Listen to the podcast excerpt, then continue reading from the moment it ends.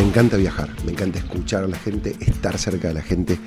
Y en este episodio vas a encontrar esas preguntas, esas conversaciones lindas, íntimas que me encuentro cuando no solo recuerdo Argentina y Uruguay, sino el mundo entero. Preguntas que suelen hacerme. Antes de seguir, dos cosas. Suscríbete al canal y activa la campanita. Y de esa manera, cada vez que sea un episodio, te vas a enterar. Cada tanto, cuando, cuando me toca viajar, recorrer, este, visitar a la gente nuestra de, de nuestra red, se acerca alguien de repente me dice, che, o, a veces incluso me ha tocado cuando estoy en un lugar donde no espero, encuentro que me dice, Seba Sosa, reconocí tu voz, escucho tu podcast. Y dentro de nuestra red, por supuesto, que se da con mayor frecuencia cuando viste una oficina y tenés esas conversaciones, conversaciones lindas cuando vos escuchás la historia de la gente, cuando escuchás de repente, cuando, cuando de alguna manera en estos momentos yo estoy conversando y, y sin saber dónde está cada uno de ustedes, la gente te dice, ¿sabes qué? Te escucho cuando voy al gimnasio, te escucho cuando voy a trabajar, te escucho cuando voy con los chicos en el coche atrás y ellos van. Y algunas de esas preguntas que surgen son las que yo quería compartir en el día de hoy, en este episodio con ustedes. La primera dice, si tuvieras que volver a, empezar, Seba, ¿qué harías, ¿qué harías distinto? ¿Qué harías de un modo diferente como, como empresario? Y esa pregunta yo la he escuchado y seguramente que todos nosotros la hemos escuchado una vez de alguien arriba de un escenario o de repente una entrevista en la tele. Y muchas veces esta pregunta nos puede dejar un sabor como que a poco, porque hay una parte que es verdad, creo que cuando una persona responde dice, no, yo volvería a hacer lo mismo. El que lo está escuchando, nosotros, quienes estamos escuchando a esa persona, podemos decir, che, esta persona que medio un ego grande, ponele, medio, ¿no? Como que está seguro de todo lo que hizo y nunca se equivocó. Y yo creo que no es eso, Sino que en el caso nuestro, yo si fuera a responder así o alguien, yo estaría, yo, lo que interpreto es, todos los tropezones que dimos y todas las decisiones que tomamos, también te, te, construyen la persona que sos y la empresa que tenés y el camino que has recorrido. O sea, no ha sido un camino libre de errores y equivocaciones y al mismo tiempo estoy agradecido de todo lo que ocurrió. Ahora sí, vuelvo también y desde otro lugar intento pensar esto que haría de modo distinto siempre serías fiel a lo, que la tripa corazón te dice cuando vos te sentás, por ejemplo, con una persona que vos crees que no está del todo alineada con vos, o que de repente vos crees que en el fondo hay algo que no te cierra, pero que vos las vas a cambiar. En la cima de las cosas más importantes está elegir la gente con la que uno trabaja. Si yo fuera a pensar algo concreto que haría de modo diferente es ser más más crítico de esas decisiones, no negociar esas cuestiones, porque yo en este momento que te estoy respondiendo esto puedo ponerle cara a algunas personas que negocié en su momento, algunas porque arrogantemente pensé que les iba a cambiar, otras porque yo necesitaba quizás sumarlas para llegar a fin de mes o lo que fuera, y eso sería definitivamente algo que si yo fuera a arrancar hoy, porque me ha demostrado el tiempo que cuando vos trabajás con buena gente, todo es más fácil. Número dos, la pregunta que tenemos apuntada es, ¿qué aprendiste de hacer Emprende con propósito? mucho, porque, porque no hay dos proyectos iguales. Lo lindo es que, lo lindo es que uno claramente capitalizas toda tu experiencia, tus errores, tus aciertos. Y acá en Emprende es un hobby, es un hobby que le ponemos, hobby no significa que uno no le pone corazón y, y calidad, pero hobby significa que es algo que, que excede de repente una métrica o que un objetivo que uno se pone o que le rendimos cuenta a nadie. Que es un poco lo que a mí también es, es lindo de RIMAX, que, en otras empresas, de repente en otras empresas en las que somos parte, que hay una mesa societaria a veces más grande, puede costar, ¿no? Eh, no tenés la presión a veces del rendimiento, ¿no? Y acá podemos venir y tirar ideas y hacer un montón de cosas. Pero lo que sí me enseñó a Emprende con propósito es que hay una curva de aprendizaje y que hay un tiempo para todas las cosas. Por más que uno encarás el proyecto con más sabiduría y con más experiencia. Hay que saber que no es copiar y pegar y que cada proyecto y que uno en esos otros proyectos también tiene que darse tiempo eh, aprender. Es, entender el, mercado. De repente nosotros arrancamos con este podcast y decir, bueno, mañana yo abro una inmobiliaria o abrís una farmacia y vos como que identificás también, tenés más claro digamos, quién es el mercado, quién es la competencia. Cuando te arrancás un podcast vos decís, bueno, y y hay muchas cosas, muchas variables que para nosotros eran totalmente nuevas, para mí eran nuevas, ¿no? Así que fue un aprendizaje y sigue siendo un aprendizaje eh, interesante, pero es un proyecto romántico, podemos decir, Emprende con propósito. La otra pregunta que a veces me hacen es cómo empezarías a enseñar, y es lindo, ¿no? Porque dice, bueno, ¿cómo sería Emprende con propósitos transmitírselo a niños pequeños? Nosotros hace poco tiempo hicimos un ejercicio en la escuela, donde somos parte, que eh, llevábamos una caja con elementos dentro de la caja y es provocar en los niños conversaciones fue muy difícil, fue un ejercicio sumamente difícil, por supuesto que había una, una gama amplia, digamos, de edades, pero es intentar tener esta conversación, decir, che, ¿qué te gusta? ¿Qué quieres ser cuando seas grande? Y hay mucha gente que yo creo que, que no, no proyecta. Y no proyecta porque claramente en, su casa y en su hogar tampoco hay proyección. No hay. Y, pasa y ocurre, y, no, y lo culpo. Me, tocó charlar con una señora, una mujer que trabaja dentro de nuestra red de emprendedores en RIMAX, y ella me contaba su, vida y me decía: Seba, mi vida cambió drásticamente, cambió radicalmente, me contaba ella, ¿no? Dice: Yo el año pasado me dice, no, no podía ni siquiera proyectar llegar hasta fin de mes. Y hoy de repente he tramitado mi pasaporte para irme en un viaje afuera y voy con mis hijos de vacaciones. Me dice, o sea, eso para mí era totalmente impensable.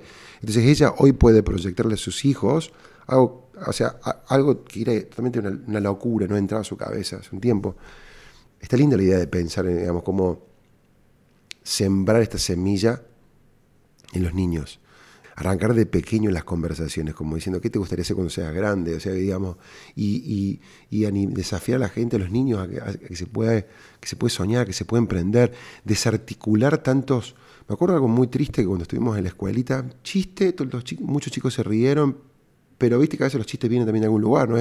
Yo quiero, yo quiero vender droga, dijo, viste, uno, ¿no? Entonces voy a decir, pero porque, bueno, quiero tener plata. Y es como asociamos, viste, el dinero porque lo que es, digamos, progresar haciendo cosas no buenas, ¿no? Entonces, qué lindo que es poder hacerte con, con un peque y decir, no, pero, pero, pero podés progresar haciendo algo lindo, haciendo algo noble, haciendo algo, ¿no es cierto?, honesto. Entonces me parece que son conversaciones súper súper poderosas. La otra pregunta que surge a veces es, es, la siguiente, ¿no? ¿Qué le, ¿Qué le dirías a la persona que afirma que tiene la fórmula para el éxito? Una opción sería hablar que te escucho, ¿no? Quizá con un poquito de recelo porque le tengo mucho respeto tanto a la palabra como el hecho de que haya una fórmula. Pero le preguntaría quizás primero que me defina qué es éxito para la persona, ¿no? ¿Qué es éxito? Si está en su tercer matrimonio, ¿no es cierto? Y de repente tiene un montón de plata, por ahí no es el camino que yo, por el que yo quisiera ir. Porque también algo que yo a veces lo he repetido en varias ocasiones es que hay mucha gente que hoy nos dice a dónde debemos ir y que el éxito es en aquella dirección. Y yo le digo, che, pero fuiste y volviste, o sea, ¿no? Y hablamos del desconocimiento. Pero, pero yo soy yo como que observo todo el paquete, ¿no? Eh, observo a la persona y seguramente como somos todos nosotros, medio prejuicioso, eh, lo, confieso, eh, me vería y me diría a la persona. Y si la persona me inspira confianza, si la persona me inspira respeto, si la persona siento que tiene credibilidad, la escucharía atentamente, habiéndole preguntado qué significa para la persona éxito y, cuando dice fórmula, por ejemplo, ¿no? Este, le preguntaría qué significa. La otra pregunta es, ¿cuáles son los antecedentes de Emprende con propósito? ¿Cómo surge Emprende con propósito? En el caso nuestro eh, fue, fue muy natural, fue orgánico. Eh, en esta, el, deseo mío de, estar en una mesa, eh, en un espacio, en un aula, en una oficina, compartiendo con nuestros emprendedores algo que me, ha gustado siempre, y vos ves que la red crece, entonces de pronto se hacía cada vez más difícil. Y ahí nació esta idea de decir, bueno, a través de esta plataforma nosotros podemos estar, yo puedo estar cerca, o sea, yo puedo estar, eh, eh, no, no, será, viste, el mate no estará de por medio, por lo menos conmigo, digamos, la media luna o la empanada, ya cortamos con la media luna, pero digamos, no estará, pero yo quizás puedo acompañar, puedo estar en ese lugar, puedo comentar. Y nació como un canal, primero pensado para nuestros emprendedores RIMAX, para la red de emprendedores y empresarios RIMAX, donde la idea era, no sé, estoy, me pasa algo, estoy viajando, leí un libro, vi una película, me disparó algo en mí, que muchas veces termina esto en un mensaje, en una presentación, y dije, lo voy, lo voy a volcar. Y así nació. Y después, un poco la idea con, entre todos nosotros y el equipo fue una cosa te va llevando a la otra, y es por qué no compartirlo con el resto de las personas. En el medio se dio la pandemia y ahí es un poco también mi, me hizo remontar a mis años haciendo yo humanitaria y te calzas, viste, la capa y querés salir a compartir más o a, dar una mano a la gente que está sola, que está aislada y Emprende con propósito tomó mayor frecuencia y digamos otro volumen y seguimos apostando a compartirla. Creo, creo, si en esto también puedo yo tirar una idea, y esto lo suelo decir a veces en mis conversaciones, es que creo que también es importante uno compartir de repente de lo que uno de lo que uno vive. O sea de lo que uno atraviesa de y creo que tiene mucha más fuerza. Podemos no estar de acuerdo te puede gustar o no te puede gustar lo que otra persona dice pero cuando, creo, que cuando hay sinceridad cuando hay transparencia cuando una persona te está diciendo mira yo yo viví esta y viste se levanta como que viste la remera y te muestra viste esa, bala o esa herida de batalla. Creo que tiene o sea después podemos coincidir che qué macana la verdad que podrías haber evitado esa bala. Eso es otro tema pero la persona te habla desde un lugar genuino. Y a mí me parece que hay, hay espacio también y de mejora en, nuestras, en nuestra sociedad, en nuestros, en nuestros, en nuestros países. Es algo que eh, desde Emprende eh, con el equipo nos provocamos siempre, ¿no? Digamos, a, hablar sobre lo que nosotros podemos hablar y lo que yo de repente he atravesado y vivido. Entonces, encarar el proyecto que vayas a encarar, hacerlo desde, desde, ese lugar. A nivel personal, eh, ¿cuál es el hábito que te plantea mayor dificultad? La paciencia, quizás en el caso la escucha. Eh, creo que diría Dotti si estuviera sentado acá al lado, ¿no? Esto de, o sea, yo me tengo que como que, viste, ponerle cuando me voy a sentar a una reunión y es como que tipo, no hable Sebastián, viste, ya se pregunta, sabe escuchar, eso probablemente es el hábito de que a mí me más, más necesidad, más necesidad, digamos, o más me desafía. Y cierro con esto, ¿no? Eh, hace poco, de hecho, estábamos en una gira y, varias personas, mucha gente nos comentaba que nos sigue, que me escucha, que nos escucha, somos un equipo, y, y agradecía, ¿no? Y agradece.